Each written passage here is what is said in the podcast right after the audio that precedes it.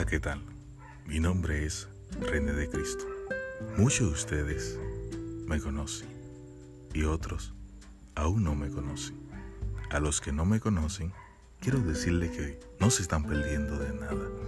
Pero si no conocen a Jesús, el Hijo de Dios, se lo están perdiendo todo.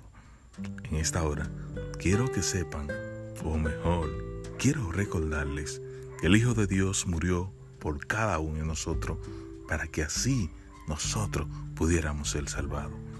En esta hora deben saber que fuera de Dios no hay salvación y que sin Él nada podemos hacer. Ahora que estamos vivos, es tiempo de buscar al Señor, porque si lo dejamos para después, puede llegar a ser muy tarde. La vida es como un bombillo y en cualquier momento se puede apagar. El cielo es real y el infierno también.